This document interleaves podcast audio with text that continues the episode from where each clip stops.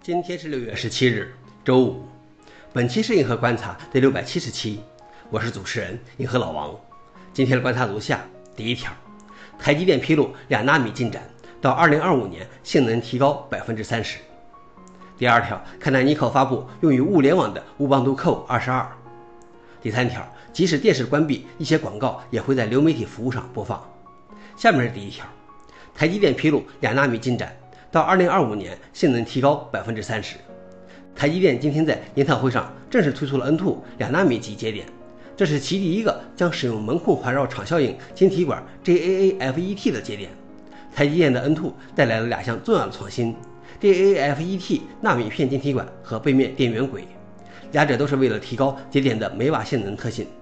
与台积电的 N3E 相比，在相同功率和复杂度下，N2 的性能可提高百分之十到百分之十五。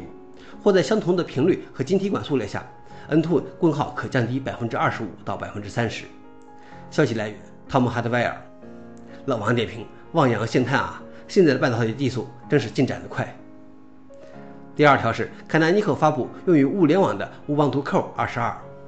对于嵌入式和物联网的安全性和可管理性的需求在扩大，其中一种方法是使用安全的操作系统。凯南尼克发布的乌邦图 Core 是一个优化过的乌邦图。它利用了开源的 Snap 容器技术来加强安全。它可以配置哪些应用程序应该在特定的物联网或嵌入式设备中运行，并锁定这些应用程序以保证安全。Snap 为应用程序的更新提供了一种加密认证的方法。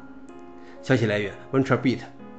老王点评：这让我想起来前两天的文章，里面说我们应该庆幸 Linux 发行商们在桌面上花费了那么多资源。事实上，现在 Linux 发行商们逐渐将注意力集中到了云服务、物联网等方向了。毕竟桌面不挣钱。最后一条是，即使电视关闭，一些广告也会在流媒体服务上播放。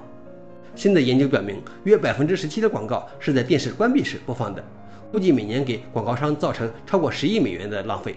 这是因为当电视机关闭时，它并不总是通过 HDMI 端口向连接的流媒体设备发送信号。